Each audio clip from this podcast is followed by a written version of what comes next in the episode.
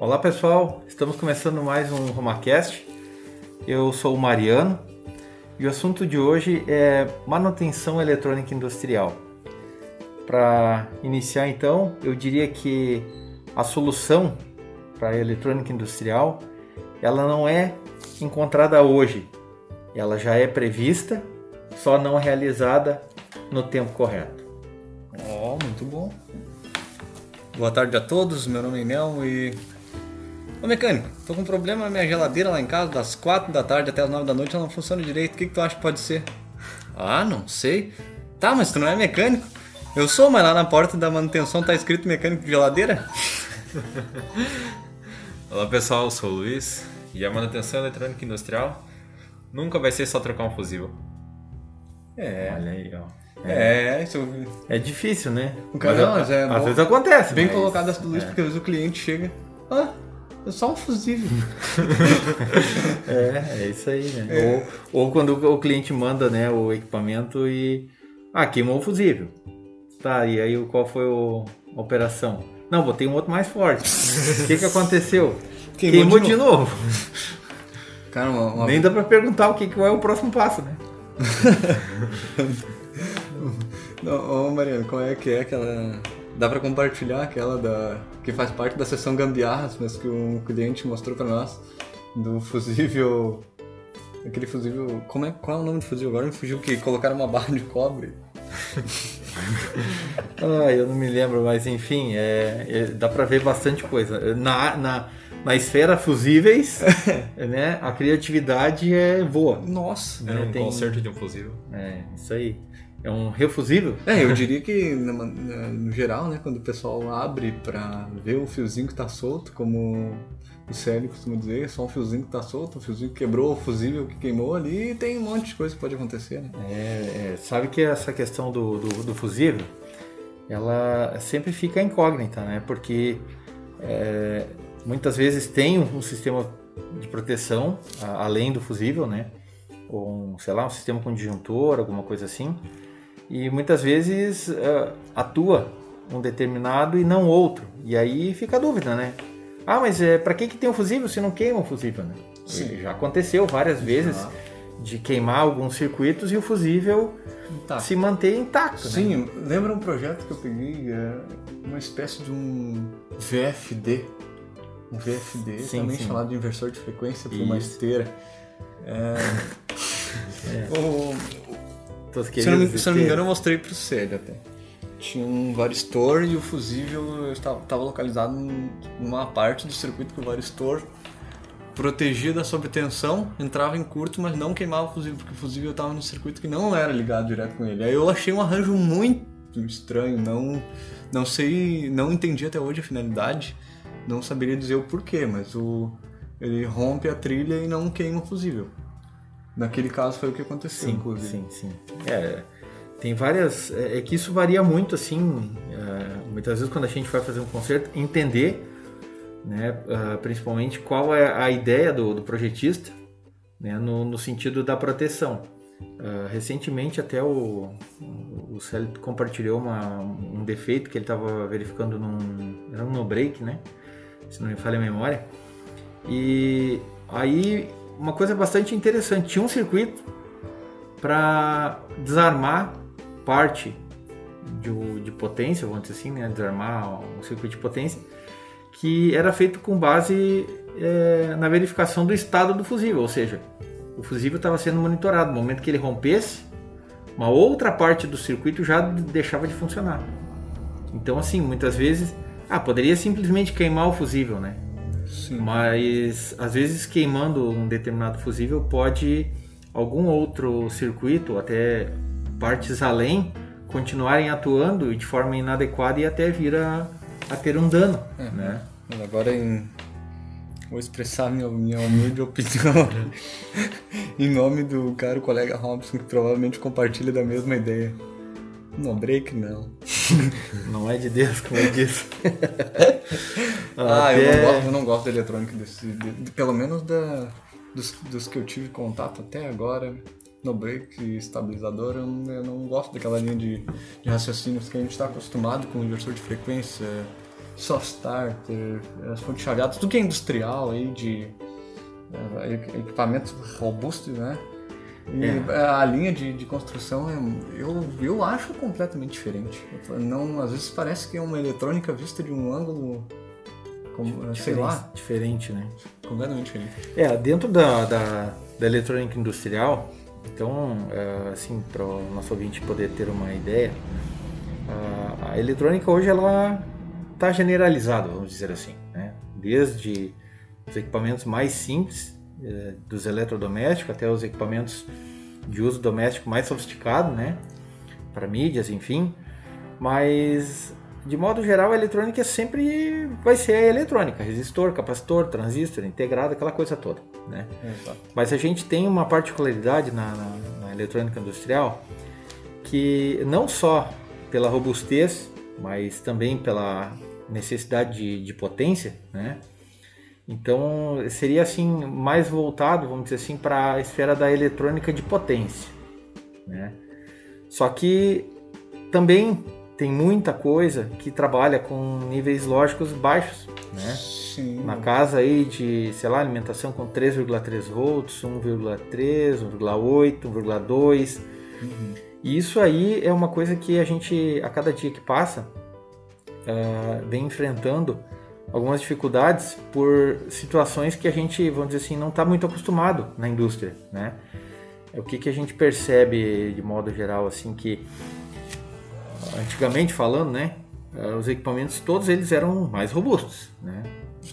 de modo geral. E aí a questão da, da eletrônica industrial em si, que sempre teve essa, essa particularidade né, de, de ser um equipamento mais robusto, mais durável, né, para suportar mais temperatura, ah, um ambiente, Vibração mecânica, vibração sujeira, mecânica, isso, isso. umidade. Como é que chama? De uso tratos. extremo, né? É, isso aí. Então, hoje tem muita coisa que já está entrando sistemas microcontrolados, microprocessados, cada vez menor.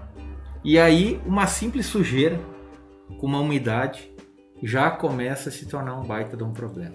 É, eu tenho um exemplo agora Uhum. que eu lembrei do. Posso citar a marca? Acredito que não haverá problema. Então tá bom. Um, um inversor de frequência de- da Toshiba. Uhum. Toshiba. É, de pequeno porte. Vamos Sim. falar de inversor de pequeno porte, né? Vamos deixar os de grande porte pra lá, porque os de grande porte normalmente eles não, eles não incomodam tanto. Sim, Então, ele, eu, eu lembro que aquela eletrônica era assim, muito bem estruturada. A placa, tudo bem distribuído, né? Para que o ouvinte entenda que não tem afini- afinidade com a parte de eletrônica.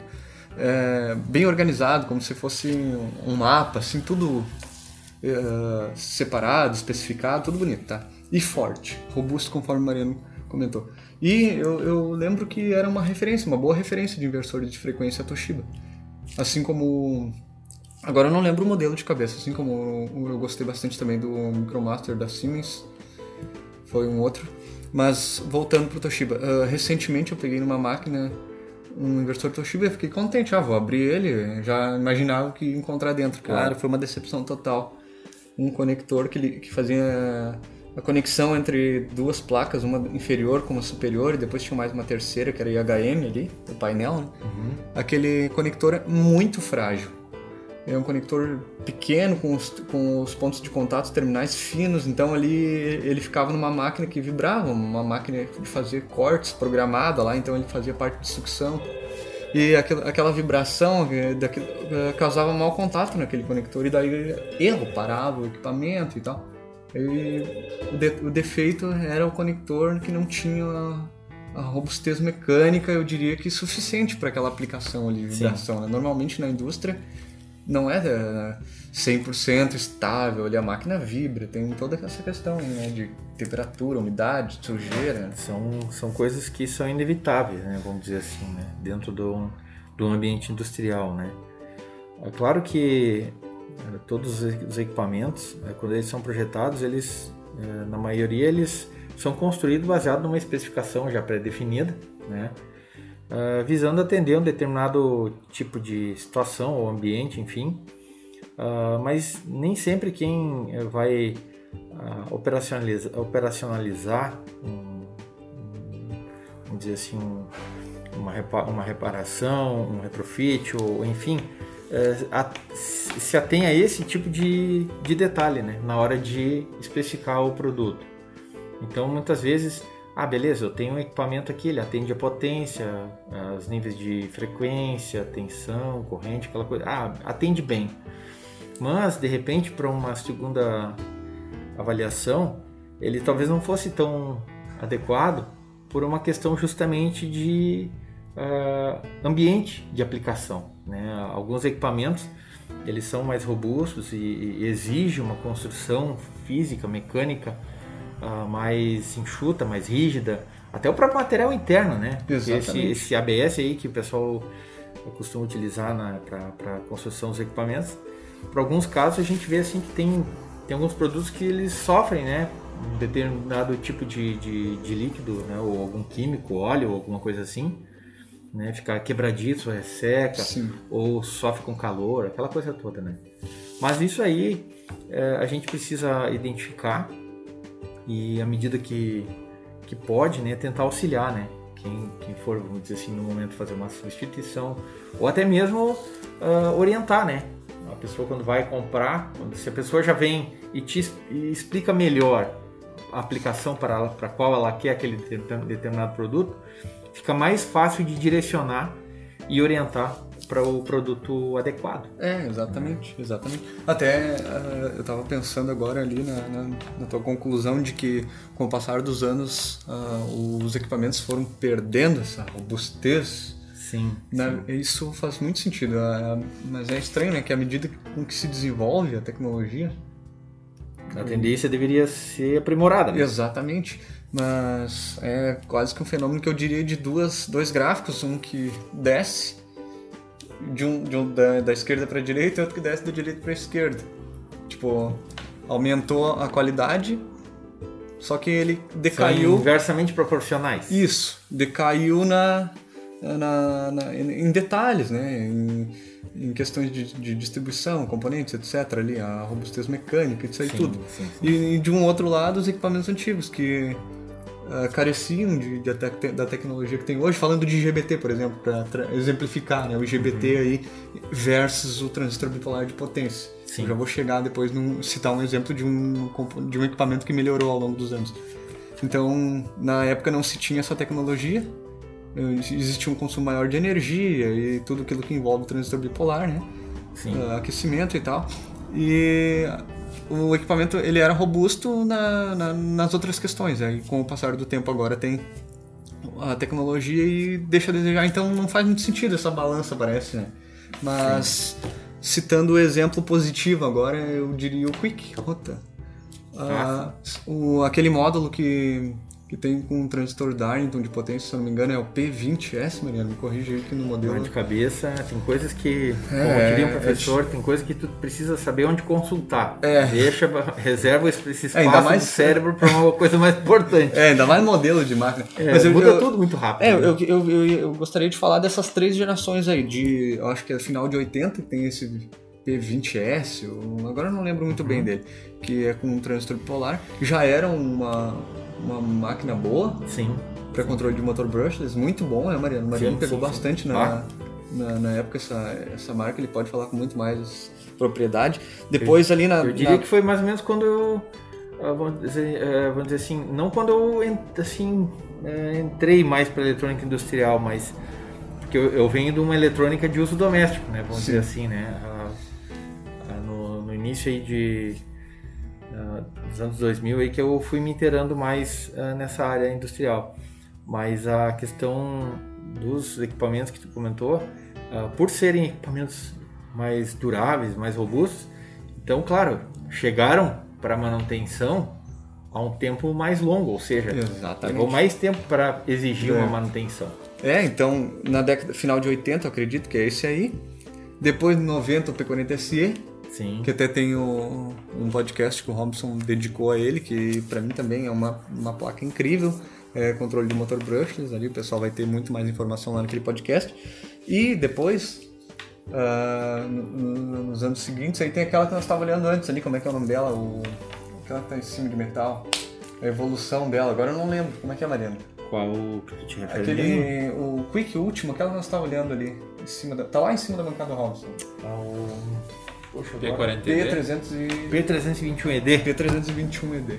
É, esse, esse é um baita do motor, né? É, então são. Aí a gente consegue ver o lado positivo de, de onde a tecnologia e a engenharia, no caso, tanto mecânica quanto todos os, Os aspectos, os né? aspectos ali parece que evoluíram junto. Eu tenho essa impressão dessa, dessa marca aí, desse.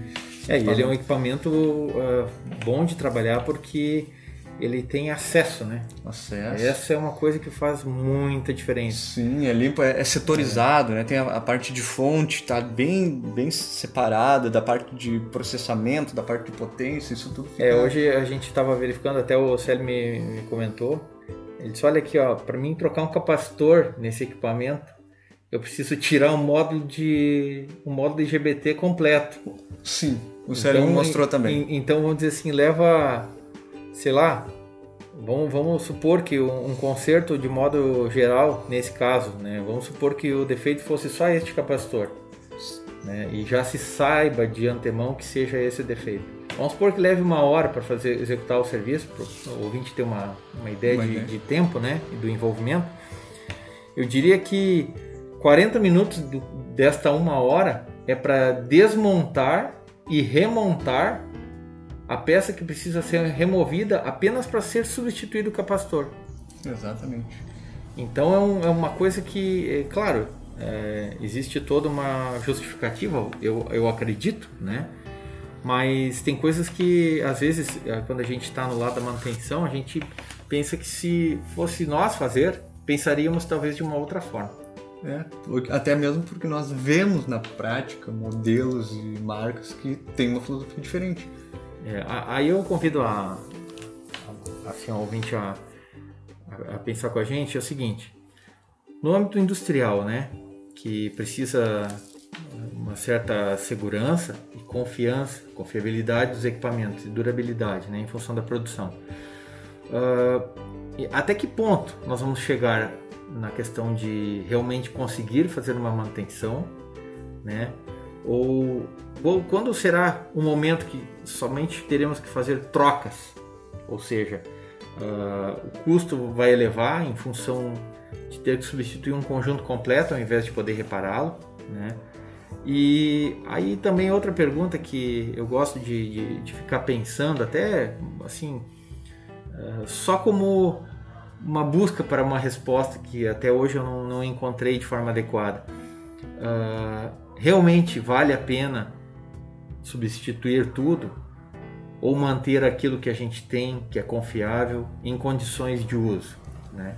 É, boa pergunta. Porque assim a gente percebe que alguns equipamentos mais novos estão estão chegando para conserto e não está tendo peça de reposição, né?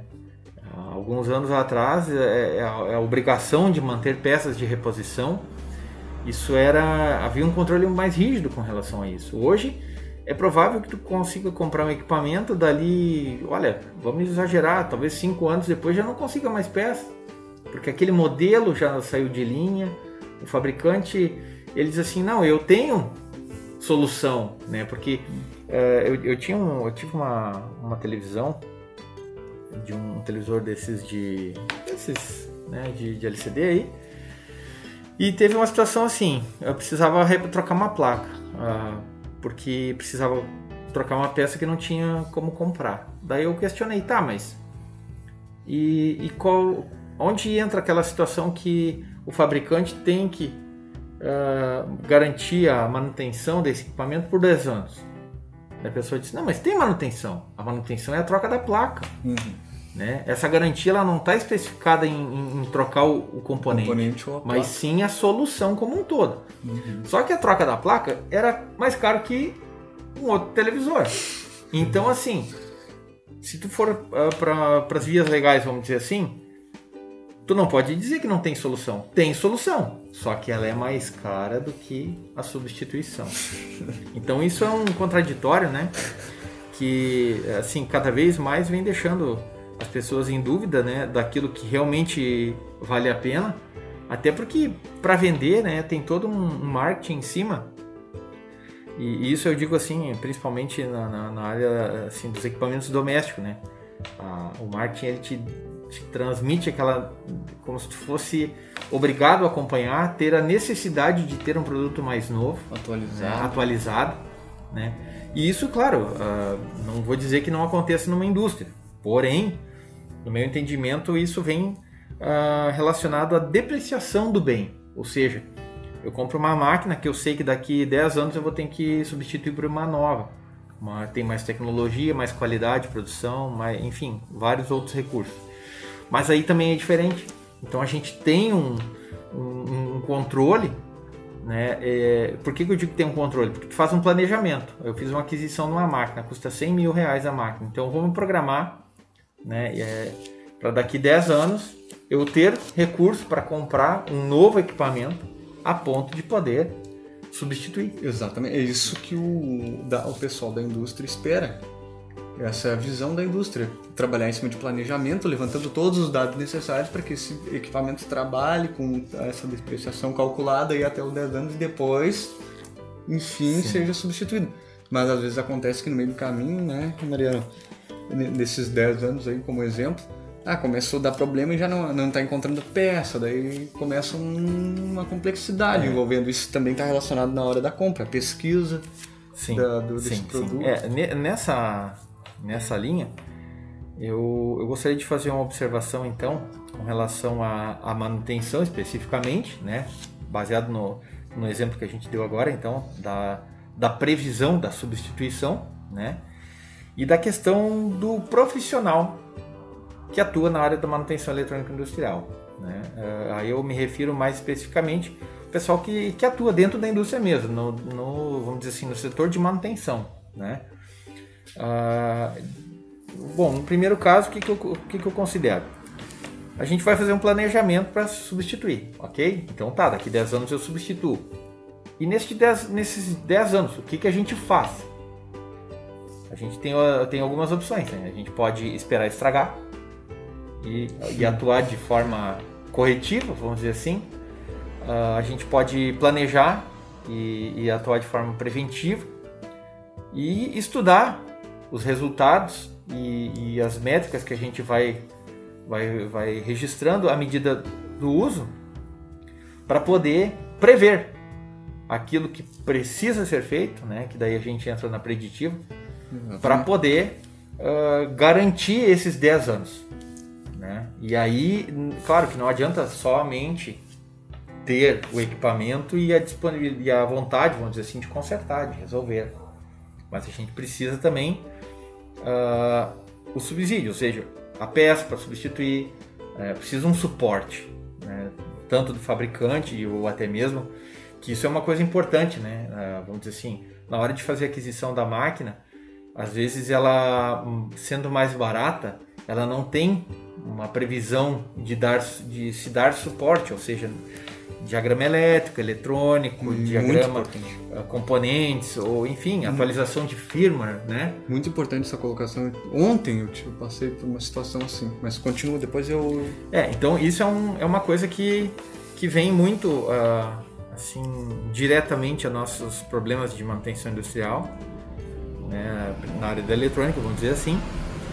E o segundo, o segundo ponto seria da questão do profissional. E aí, não separado do contexto já colocado, uh, porque o conhecimento, né, uh, que a gente até comentou à tarde, ele, ele não fica baseado somente na questão uh, do equipamento em si, né, a necessidade do reparo, né, quando a indústria tem um setor de manutenção, sabe-se que precisa uma manutenção, faz um acompanhamento.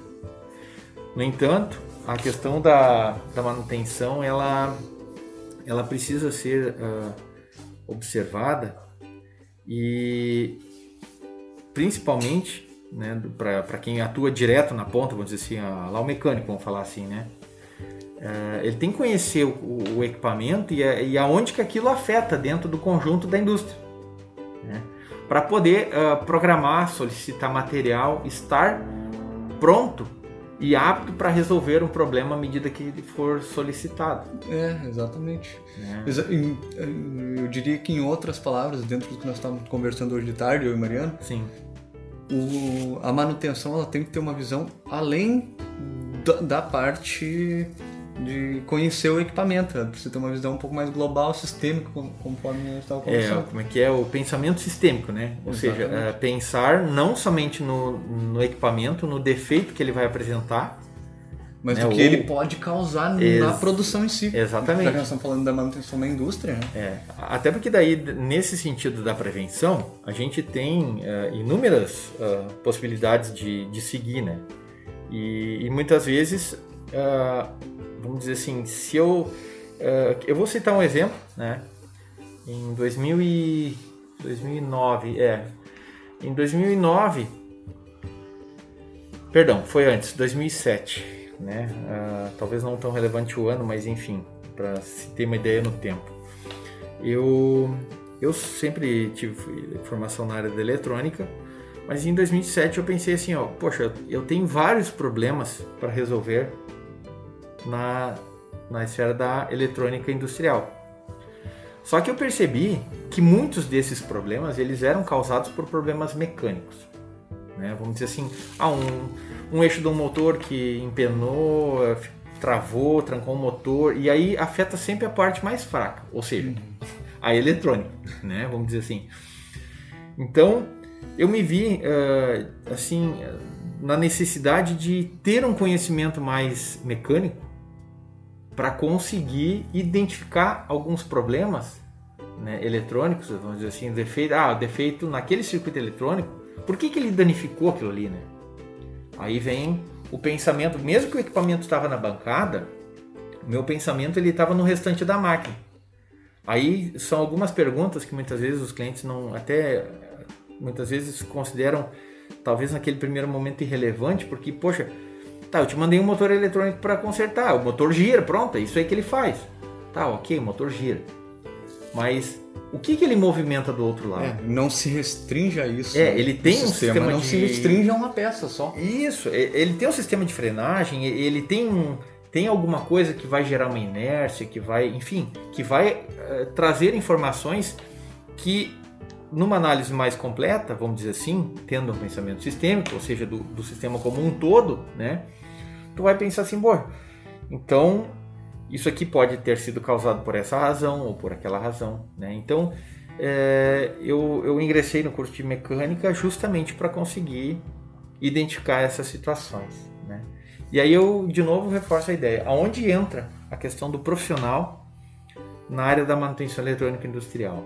né? Até outro dia no cliente, ah, a pessoa que, que eu estava atendendo disse assim, olha, ah, isso aí não, isso tem que ser um problema, tem que ser um problema eletrônico, porque eu já vi tudo na parte mecânica e não tem defeito aqui.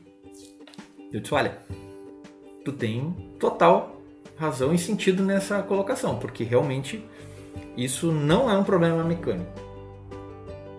Né? Ele disse, ah, mas eu já tive situações. Eu digo, olha, mas essa situação do defeito ser mecânico é muito rara. Ou seja, tem mais probabilidade de ser um problema eletrônico, né? Aí a pessoa me disse assim, olha, e mas aí complica a minha vida. Daí eu questionei, né? Tá, mas por quê? Não, porque eu sou mecânico, eu não sou eletrônico. Né? Claro, a pessoa não é eletrônica de modo geral assim, mas Sim. no sentido de, não ter não profissão. conhecimento da área da, da manutenção eletrônica em si ou de configuração, parametrização, o que. Né? E aqui nós temos um exemplo. O Luiz, ah, tu, tu já está aqui com a gente, então Vou já fazer tá- um vai ano fazer agora, um ano agora, né? Ah, a gente gostaria também de aproveitar né, a, experiência do Luiz ah, de, de comentar eh, como é que foi essa experiência da de entrar na manutenção eletrônica industrial, ou seja, vir de um, vamos dizer assim, de uma realidade e entrar numa, numa outra que, vamos dizer assim, está numa ascensão muito grande, né? E está diretamente ligado com as tecnologias atuais, seja de microprocessamento, sistema embarcado, enfim, né? E, mas por que, que eu digo isso? Porque eu, eu quero aproveitar depois para fazer uma colocação com relação ao, ao profissional de modo geral, ou seja, ah, para que se, se uh, analise né, a, a necessidade que a gente vai enfrentar daqui para frente e para os próximos anos, e eu diria assim, eu não falo daqui 20, 30 anos, não, eu falo para daqui pouco tempo, porque a curva de, de, evolução da tecnologia tá, ela é logarítmica, é exponencial, exponencial, né? Exponencial. Conta para nós, Luiz, como é que foi? Que tu, qual foi assim a dificuldade maior assim que tu percebeu na, na, na eletrônica, na manutenção eletrônica industrial assim? A questão ali da disponibilidade de componentes é muito importante em placas, porque tanto na hora de tu chegar lá no cliente, onde não é o espaço que tu tá acostumado, né? Que tu tá acostumado ali com a tua bancada, tu tem os teus equipamentos, então tu poder chegar na placa e fazer a manutenção, trocar um componente, algo assim, facilita um monte. É, é, é só abrindo parênteses, né? Agora pegar a fala do Inel, abrindo parênteses. Uh, a manutenção em laboratório, né? Por mais que possa parecer igual a manutenção de campo, não. né? É completamente, completamente diferente. Nós estamos num ambiente controlado Exatamente. e muito favorável para quem está fazendo manutenção. É, eu, eu, ia, eu ia complementar agora que. E o mais importante, não tem alguém ali do teu lado esperando e olhando assim. Exato. Tu acha que mais uns 10 minutos consegue Exatamente. terminar? Exatamente, essa colocação do Luiz foi muito boa. Porque o Luiz ele tem uma visão bem diferente de mim do Mariano, porque ele está entrando agora, ele é jovem, faz Sim. poucos dias aí, digamos assim, que ele está aí, já teve um grande avanço, né? no conhecimento e está tendo a cada dia. E então ele, ele também consegue perceber isso, essa, esse desconforto que é, né? Tá sim, em, sim, sim. em, meio a um, a um ambiente ali que a máquina está a máquina tá trabalhando, a máquina tá, tá produzindo, de repente ela para e às vezes o pessoal da, da operação não tem a sensibilidade de entender que não é assim tu chegar lá, plugar um aparelho e deu ali, tá ali, tá ali, o componente precisa trocar, ali, troca e deu. Não, é assim que funciona. É, como é que me disseram outro dia? Tá, mas tu, tu não entende de eletrônica? é, né? É, sim, a gente não. A gente fica até surpreso com uma pergunta dessa, porque uh, não se sabe tudo. Aí, porque a todo momento tudo se renova. Isso então, assim, tu aprende, né? Tu estuda, tu te mantém em constante evolução tecnológica e buscando conhecimento a cada dia e todo, todo dia, cada concerto, diria que é um aprendizado Sim. novo. Exatamente. Né? Mas agora o Mariano deixou a possibilidade certa entre, o, entre a colocação do Luiz e a tua para explicar porquê da minha frase. O porquê da minha frase, que é aquela que eu. No início. Ah, no início ali, né? No início. Esse foi o desabafo de um colega da manutenção, só que ele é mais da, da manutenção mecânica. Que eu fui no cliente fazer um atendimento externo, conforme o Luiz colocou.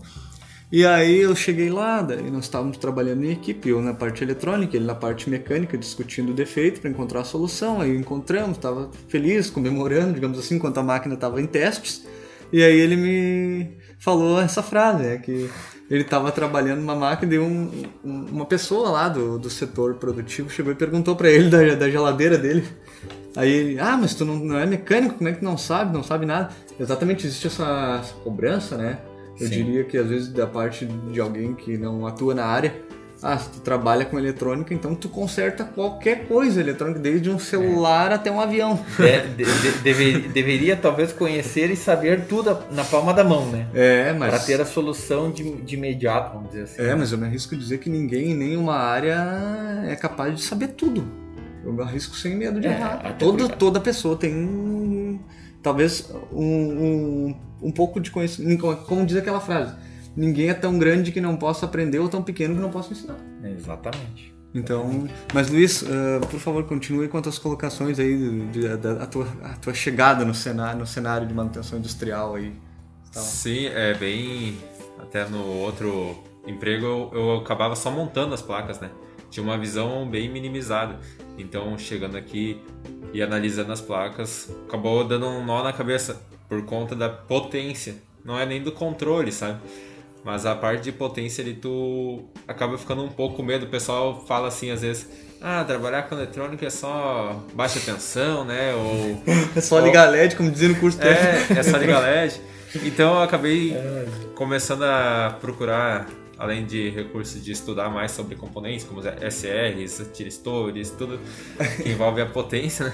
Uh, sobre os cuidados também, eu acho que é importante um técnico sempre manter uma placa bem limpa, saber o que está medindo para não ter a, a possibilidade de acontecer um, um curto, né? Porque, por exemplo, capacitores ficam carregados e a placa está desligada ali e tu vai lá e. É. Bom, as primeiras vezes acontece bastante. Mas, seguindo essa linha de raciocínio. É, daí tu pega um banco capacitivo, né? é, ou para um, um, banco capacitivo um, para corretor de fator de potência e dá um acidente deixa cair uma chave por descuido, aí, é, aí o bicho pega. O que o Luiz colocou foi um, mais uma vez, Luiz, o que colocou foi uma sensação parecida com a minha, de novo. Uh, quando eu ingressei na parte de manutenção eletrônica. Sim. Que o Luiz estava me ajudando num conserto de um inversor esses dias ali, com barramentos dentro do inversor. A potência dele, se não me engano, era na faixa de quanto, Luiz? Era sei lá, 60 Era 60. watts ou 75, eu não lembro. Era uma potência bem alta, bem significativa para para controlar um motor de, de, de, alta potência, né? Sim, sim, sim. No meio produtivo industrial. Então a eletrônica, como eu costumo dizer, não é não é assim, ah, é só medir ali sinais, sinais. Não, tem a eletrônica de potência que o Mariano estava falando e agora o Luiz uh, é, colocou também. Agora tu comentou um negócio enquanto falava ali de, de baixa potência e tal, e sinais. Uh, eu em 2016 eu fiz um curso de sobre energia solar, né? É, porque na, na ocasião é, eu fazia instalação de estações meteorológicas e essas estações em alguns locais é, não tinha energia elétrica, precisava fazer uso de energia solar. Claro, sistemas de baixa potência, né? O que, que eu digo assim? Um, um, apenas uma, uma placa pequena, né? De, sei lá, é, 64 watts na época, para um, duas baterias pequenas, enfim, a, o consumo do equipamento era pequeno, né? Ou seja, uma carga da bateria daria para trabalhar uma semana, vamos dizer assim, né? Com, com folga, né? Então, Uh, na ocasião a gente recebeu os equipamentos e tal e, e as instruções para instalação. Mas eu sempre muito curioso, né? Pensei, poxa, eu entendi bem como é que é para fazer para instalar. Mas por que, que tem que ser assim? Ou seja, questão do direcionamento da placa, o ângulo, aquela coisa toda. Bom, então vamos se inteirar mais disso aí. Fui lá e fiz um curso. Aí me espantou na, na, na ocasião, porque assim, tinha alguns colegas do curso que eles tinham uma visão assim que parecia uma coisa muito simples e bem tranquila, por se tratar de trabalhar com corrente contínua, né? Ou seja, é, com baterias, com painéis solares que entregam uma tensão DC.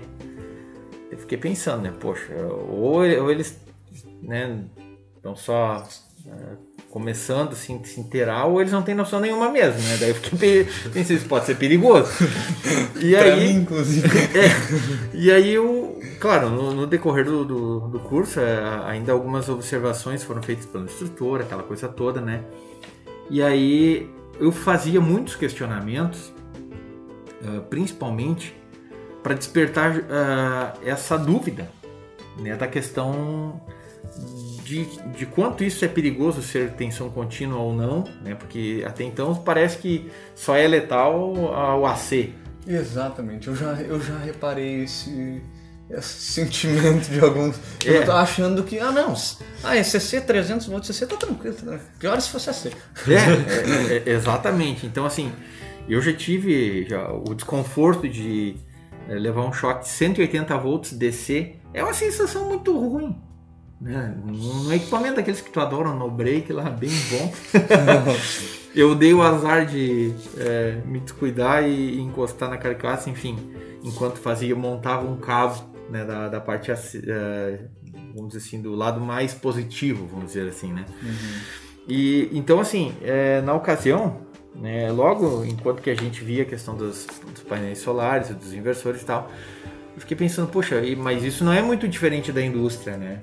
É uma eletrônica de potência, de uma robustez industrial, que está vindo para um uso doméstico, vamos dizer assim, e que talvez o pessoal não tenha muito. Né? E eu vi que algumas pessoas uh, tinham conhecimentos básicos assim, com relação à eletricidade. Né? E nesse sentido remete a, a, por exemplo, esses dois concertos de inversor ali que nós temos dois igual aqui, né? Lembra? Uhum, sim. Uh, aonde que uh, houve uma inversão, né? Um deles houve uma inversão de entrada, né? Ou seja, colocou as entradas de bateria onde era o painel solar e, e o contrário, né? E aí pensando bem assim, poxa, nós tínhamos ali uma linha de 550 volts vinda do painel solar em tensão contínua. Né? Então é por isso que eu digo assim a questão do lado do, do profissional, do, do, conhecer. Né? É, hoje a gente vê que tudo evolui muito rápido, né? a gente tem é, muita informação nova a, a todo momento e esses cuidados a gente fica naquela, né? Ah, mas eu já conheço aqui, eu trabalho com isso aqui. Então buscar o conhecimento isso vai ser sempre extremamente importante né? Porque, por exemplo, é, um, é uma situação que uh, quanto era fusível ali de entrada das baterias? 150 amperes. 150 amperes, né? Daí você diz, ah, mas é pouco, a bateria é 12 volts, né? Mas quantas baterias de 12 volts são, né? Nossa, ele é. Eu lembro que eu, eu fiz manutenção num, manutenção preventiva num, num, num no break, tá? Para ter uma, uma, uma, ideia de tamanho. Uh, eram 20 baterias de 150 ampere, cada célula 2 volts, né? Fazendo uma tensão positiva e outras 20 fazendo tensão negativa. 12 volts, ou seja, nós tínhamos 240 volts, menos 240 e mais 240. Né? Aí, claro, era um, era um, era um no break. Para o ouvinte ter uma ideia do tamanho, era como se fosse uh, dois refrigeradores duplex, um ao lado do outro, né? Um sistema hotline, como eles uh, denominaram, né, o fabricante. É um sistema assim, eram eram oito unidades de inversão, né, sendo que dessas oito, uh, seis trabalhavam de modo operacional e dois reserva. Né? Intercalavam. Aí que tá. E aí veio um manual de, de de manutenção preventiva, preventiva, né? Que fazia toda uma orientação e, e claro, dava algumas instruções de como proceder à, à substituição, tudo eh, online, ou seja, tudo conectado e ligado ao mesmo tempo, ou seja, ligar e desligar os, e reconectar os equipamentos, tudo energizado, né? Então era um equipamento assim que no meu ponto de vista, eu nem gostava muito de mexer naquilo, mas né, faz parte do serviço tem que fazer, né? Vamos lá. Então, uh, vamos dizer assim, é, exige um, ah, um, um, cuidado, né? Claro, e era tudo muito, tudo muito DC.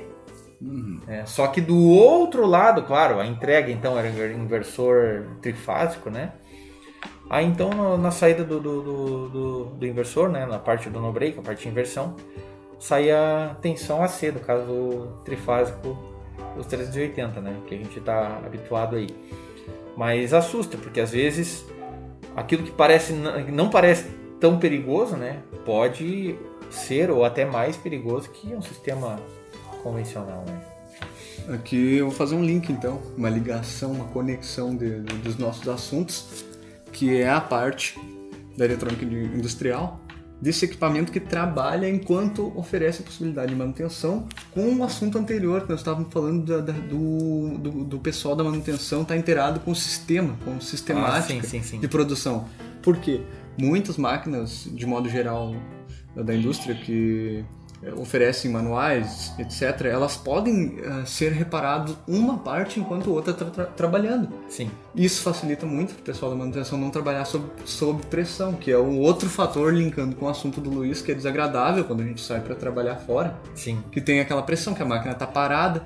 E ainda, ainda levando tudo isso junto para a parte de segurança, no ambiente externo lá na indústria, às vezes o cliente ele não é tão cuidadoso na, na, na parte de proteção no que diz respeito a disjuntores, a cores de cabo, sinalização, tudo, tudo que engloba a segurança de um modo geral, NR10 ali. Sim, sim, sim. Ele não é tão cauteloso. Então dá pra ver que uh, ali relacionando já com a compra, tem, a gente fecha um ciclo de fatores aí decisivos na, na manutenção industrial que podem dar sucesso na, na produção ou fracasso. Sim, se não claro. forem executados com com lógica, com pensamento, com a visão sistêmica. Então tá tudo muito ligado. Tá tudo muito ligado. Fecha um, uh, um leque que está disponível aí de, de, de, equipamentos que facilitam a vida tanto de quem conserta quanto da, da produção propriamente dita. É, sabe que é, antes eu comentei né, sobre as instalações das, das estações meteorológicas. Ah, na ocasião, ah, tínhamos uma equipe né, que então trabalhava ah, na parte de, do planejamento disso, ou seja, vinha já pré-estabelecido alguns manuais de procedimento, né? Uh, mas ainda assim, e, e, todos conhecedor dos manuais, como era, era feita uma, uma espécie de uma reciclagem né, interna, a gente é como se nós tínhamos que fazer a cada dois anos fazer uma prova interna, né, para saber se aqueles conceitos estavam atuais, né, ah, frescos no, no, na, na cabeça e tal. E, e, nós tínhamos um hábito de, de fazer, eu e meu colega que a gente sempre trabalhava em dupla, né? Uh, tanto em atendimento NR10, né? Por mais que não era uma, uma, eletrônica de potência, vamos dizer assim, mas era uma, uma eletrônica que uh, dependia do sistema. Ou seja, o sistema não pode parar, ele, ele precisa ser redundante, ele tinha redundância, né? Mas uh, ainda assim havia a, a preocupação de uh, planejar isso. Ou seja, então amanhã vamos executar a missão. Ela começa às 8 horas da manhã, beleza. Né? E quanto tempo ela dura? Ela vai durar 4 horas. Ok, então se planejava todas as possibilidades de fracasso oh. da missão, né, para que se tivesse o acaso de acontecer, saber como atuar uh, de pronto, ou seja, para não ter que a partir dali pensar numa solução. Então a solução e à medida que que esse grau de risco ele aumentasse muito, ou seja, isso era revisto, ou seja, uh, e claro que aquela experiência ela era trazida de volta né, para o planejamento da, da, da manutenção, para que aquilo fosse reavaliado na hora da próxima execução, ou seja, é, existia uma periodicidade, né, cada seis meses se fazia manutenção preventiva, né? Uh, eu lembro que assim ó, foram uh, seis anos e onze meses trabalhando única e exclusivamente com manutenção preventiva, né? E, e assim, além da satisfação de, de ver o equipamento funcional, né? E perceber que, vamos dizer assim, mesmo que uh, em algum momento, né, o técnico ou quem estiver fazendo a manutenção não estiver efetivamente fazendo algum conserto, ou seja, correndo atrás da máquina para resolver, né? Não quer dizer que ele não está fazendo um bom trabalho, pelo contrário. Né? À medida que tudo está rodando bem, de forma controlada e planejada, é possível ter tranquilidade para poder executar o serviço de forma tranquila, planejando, né? observando os detalhes, melhorando a sistemática para a resolução dos problemas. Porque a, a pior coisa, e daí eh, com base naquilo que o Luiz disse, né, da questão do, de fazer um serviço em campo, né? E daí a gente não tem aquela mesma uh, o, mesmo benefício de estar na, na, no ambiente ali no laboratório, né? Ou seja, tu tá lá, tu já tá na pressão porque já tá parado, já tem uma série de outras coisas que estão parando porque aquilo que tu precisa fazer não tá rodando. Uhum. Então vai somando, né? E normalmente nós somos chamados já quando é, os, quando... outros, os, os pessoal interno não... É, não, não consegue resolver, né? ou, ou, seja, o problema não foi possível de, resol... de ter uma solução interna. E aí vem uh, aquilo que eu comentei antes, da questão do, do profissional, né? Uh, eu gostaria de deixar uma, assim, deixar uma, uma pergunta em aberto, né, para reflexão do ouvinte e, e, e todos que, que atuam nessa área que é o seguinte, hoje se fala muito na questão da, da quarta revolução industrial, né? Indústria 4.0, aquela coisa toda. Pensando nesse sentido e baseado sempre na, no, no, pensamento sistêmico, uh, a pergunta é: até onde eu preciso me envolver conhecendo outras áreas, ou seja, a minha formação é eletrônica. Mas até que ponto eu preciso conhecer informática, comunicação de dados, uh, programação de, vamos dizer assim, de sistemas ou enfim, alguma linguagem de programação, né? porque hoje, como está tudo muito junto, muito linkado, ou seja, a eletrônica a informática hoje é, eu diria que é quase uma coisa só, né? A gente vê aí, tem um CLP, por exemplo, pega um CLP, é praticamente um computador, tem um sistema de processamento, tem memória, tem, existe uma estrutura lógica operando ali dentro. Para tu desenvolver um programa, para achar uma solução, vamos dizer assim, um, uma falha na programação ou uma situação que precisa ser alterada na máquina, né, como a gente já pegou, uh, como aquela ocasião né, que foi lá fazer aquela manutenção, e, e, se deu conta que era muito mais fácil recomeçar e reescrever o programa todo do que tentar achar a solução. Ah, sim. Ah, né? lembrei. Então, assim, existe a necessidade de ter um conhecimento além da eletrônica. Ah, sim. Né? Ah, sim. é importante ter a ideia de como é que funciona, sim, mas para algumas coisas que são muito relacionadas, a gente acaba tendo que buscar mais especialização. Para, vamos dizer assim, conseguir manter a nossa uh, atividade, vamos dizer assim, principal, que é a manutenção eletrônica industrial, em continuidade. Ou seja, para eu conseguir resolver aquilo ali, eu tenho que me cercar de tudo, né? E daí, pensando assim, lá na, na pessoa que atua na manutenção, lá no setor né, da indústria, né? dentro lá da setor de manutenção, na, na gerência de manutenção, Algumas empresas até dispõem de engenharia de manutenção, né? uma equipe de engenheiros que planejam, estudam os equipamentos, os manuais, para criar e desenvolver procedimentos para facilitar isso. Ou seja, é como se criasse um, um beabá, ó, faz assim que isso aqui é o caminho para manutenção. Não quer dizer que é a regra, que é lei, né? mas aquilo visa sempre a contribuir, né? no sentido de buscar uma solução mais rápida e, e padronizada. Sim. Né, para que uh, se tenha medidas e ao mesmo tempo informação para se aquilo por alguma razão não, não, se concretizar da forma esperada, para que se saiba buscar uma solução e por onde buscar essa solução Isso também. É baseado numa construção lógica, né? Raciocínio, num raciocínio lógico. Não, ah, agora parou tudo, vamos ver o que a gente faz. Não, existe todo um planejamento por trás.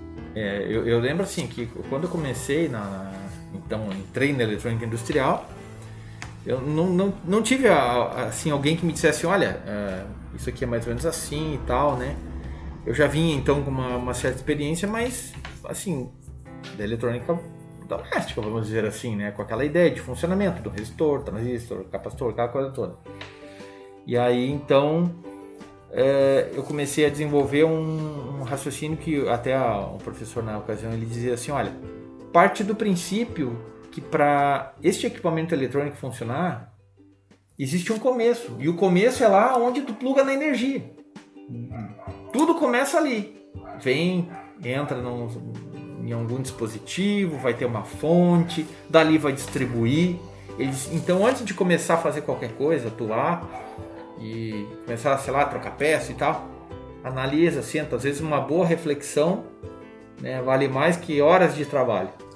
Então é o tipo de coisa que é importante também lá na, na, na correria, do, no calor da, da pressão, vamos dizer assim, né, onde o chefe diz assim, olha, tu tem 30 minutos para deixar isso aí rodando, porque senão a gente perde o pedido do fulano, do Beltrano, e isso vai gerar um prejuízo não sei quanto. Né? E esse prejuízo, uh, se ele tivesse sido planejado naquele momento, né, quando foi feita a aquisição da máquina, se essa máquina parasse, quanto ela causaria de prejuízo, é... talvez isso caberia ou justificaria uma manutenção preventiva. Né? Exatamente.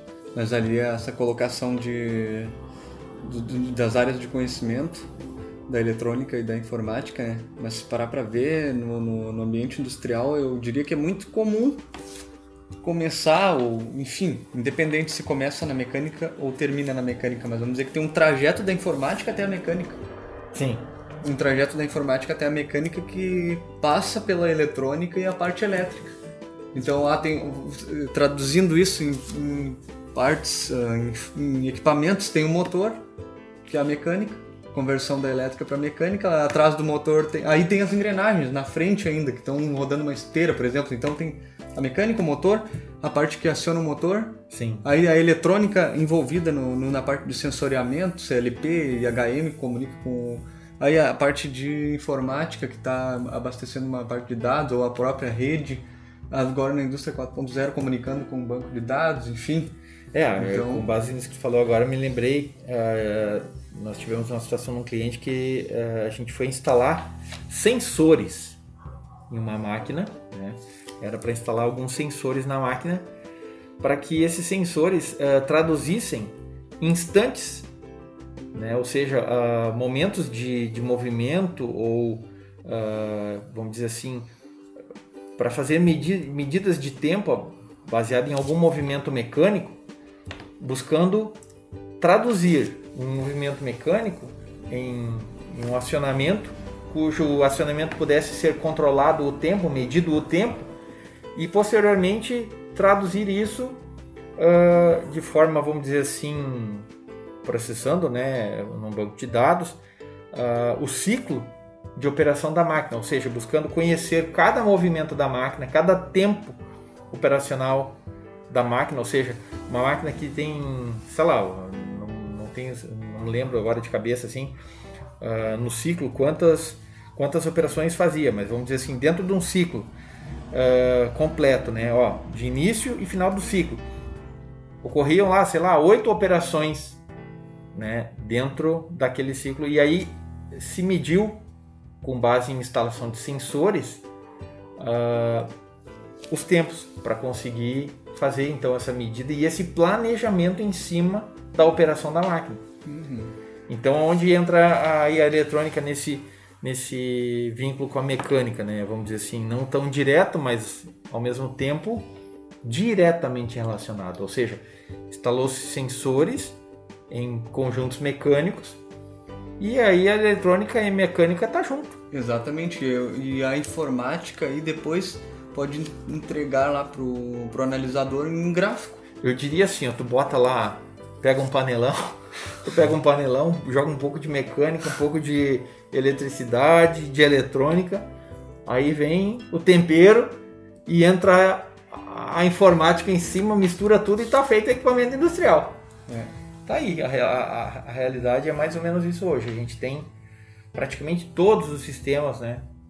dentro de um, de um equipamento. E aí é necessário é, conhecer e, e, então não vou dizer dominar, né? Porque é. tem aquela coisa, ninguém tem é, é. condi é, condições, talvez, ou até mesmo de obrigação de conhecer Sim. tudo.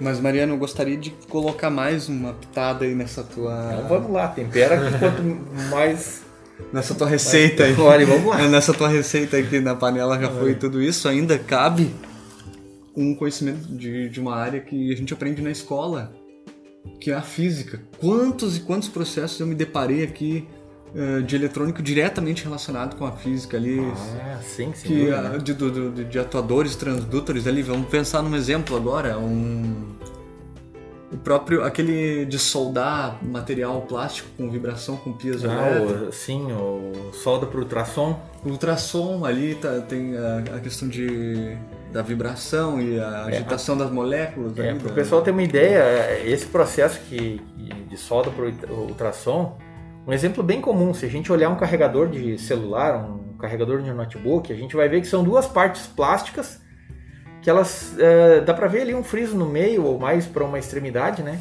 E aquilo ali é fechado por ultrassom, ou seja, não tem é uma colagem por ultrassom, não tem parafuso nem nada, né? Para abrir só quebrando, né? Mas, o, o mesmo, sim, pode pode falar. Mas não é por isso que o nome é fonte aviária, tá, pessoal? É, ah, sim. é boa, boa.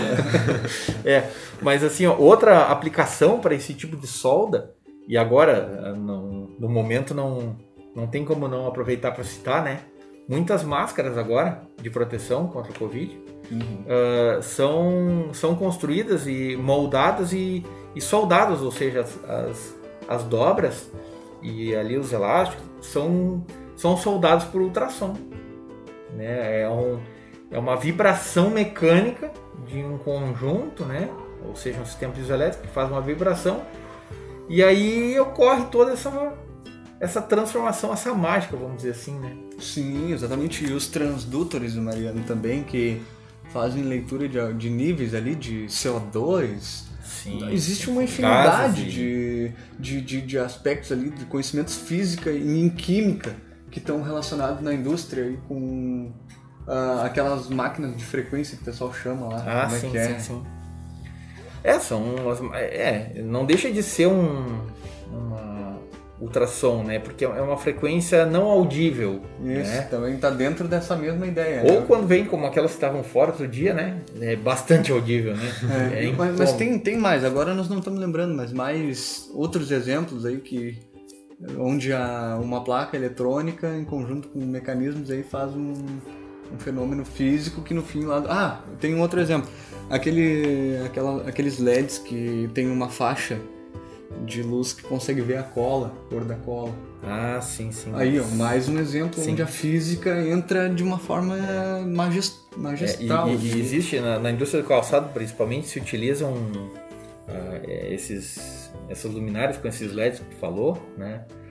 Que o comprimento de onda da, da luz emitida pelo LED ela é específica, né? E, e aí o que é mais interessante, ah, o calçado ele é riscado com uma caneta especial, ou seja, aí entra a química, né? Ah, a química que define ali algumas partículas que só vai ser visível quando exposta num comprimento de onda, né, de luz, num comprimento de onda específico, que no caso é, claro, é feito proposital, né? Ou seja, para poder visualizar na hora de fabricação da fabricação do calçado. E aí depois, observando a olho nu, assim, no, no ambiente normal, não é perceptível, né? Exatamente. Um outro exemplo, Mariano, aquela que nós estávamos conversando esses dias ali, me fugiu o nome, quando tem um polo e outro polo e um líquido e faz a remoção do. É possível fazer um desenho. Por eletrólise? Eletrólise, exatamente mais um fenômeno aí, ó. Que isso e era usado em escala industrial. Aqui esses dias eu estava conversando com o Isonir, até ele participou de um dos nossos podcasts. Ele estava falando que no passado ele entrou na indústria trabalhando nessa, nessa parte de eletrólise. Sim, sim, eu não sim. lembro o que, que ele fazia, mas era numa grande empresa. É, daí baseado nessa, nessa área aí, claro, daí vem a parte de ah, cronoplastia, né, que alguns Isso. enfeites de calçado, né, então, vamos dizer assim, é como se fosse ah, fundir um material, aplicar, né, al- alguém me disse assim, cara, aquilo ali é, é feito uma, uma explosão das partículas do metal e aplica numa câmara de vácuo com um, um plasma que envolve aquele material e aí sob pressão aplica sobre o plástico e faz a, a- a- vamos dizer assim a, a cromoplastia. Claro, tem várias teorias, vários nomes e tal, mas a, o sistema de galvanização, né, química também é feita Química, é, então. parecido. Claro que eh, quando nós estamos, nós estamos falando aqui de eletrônica, eletricidade mecânica, nós já estamos falando de física, mas outros fenômenos físicos aí da. Exatamente. ah, já. E é legal, química, né? Porque eh, no momento que tu conhece esses fenômenos e sabe como se, aí vem aquela questão do, de entender, né? O sistema como um todo. Porque para tu consertar não basta só ver se ligou e desligou. Mas às vezes se tiver, vamos dizer assim, fora de frequência, pode não vibrar naquilo ali, na, na- na- como deveria, pode não ter a resposta luminosa que gostaria de ter. E aí vem o, o conhecimento como um todo e o processo químico-físico também, né? Exatamente. Para a gente conseguir juntar tudo e, e trazer a solução esperada, desejada pelo cliente. Mais alguma colocação, Luiz? Não, não, tudo Olha aí, ó. muito aprendizado. É, isso aí é um assunto que nós poderíamos ficar aí horas e horas e horas É, falando. agora eu lembrei mais uma aplicação antes de terminar. É, olha aí, ó. A com parte, gente. a parte de refrigeração eu não tenho um grande conhecimento, na verdade é bem pequeno o meu conhecimento, mas aí já tem o compressor, daí tem a questão do gás quando ele é comprimido. Isso tudo acaba também ah, refletindo aqui no nosso trabalho. É, tu sabe que isso aí, é, claro, um assunto para um outro momento, mas só abrindo um parênteses, eu fiz um questionamento certa vez, por que que para trabalhar com refrigeração precisaria ter ah, conhecimento técnico em mecânica? Foi uma coisa que depois, um, um outro momento, ah, a gente entra mais a fundo, mas o aí uma pessoa que é um engenheiro mecânico me explicou e aí eu passei a entender as razões. Daí vem aquela questão que entra, né? Física e todos Sim. os outros detalhes ali que, que influenciam. Mas é isso aí, pessoal. A gente, na, na eletrônica industrial, a gente tem muitos assuntos. É o nosso dia a dia. A gente, claro, não, não teria como não gostar do assunto, né? Eu praticamente eh, me criei dentro de uma oficina de eletrônica, né? Eu diria que é quase que um vício. A gente acaba tornando isso aí um vira hobby, vira passatempo, vira tudo, né? A eletrônica acaba entrando na veia. E, e é uma coisa que, como sempre, né?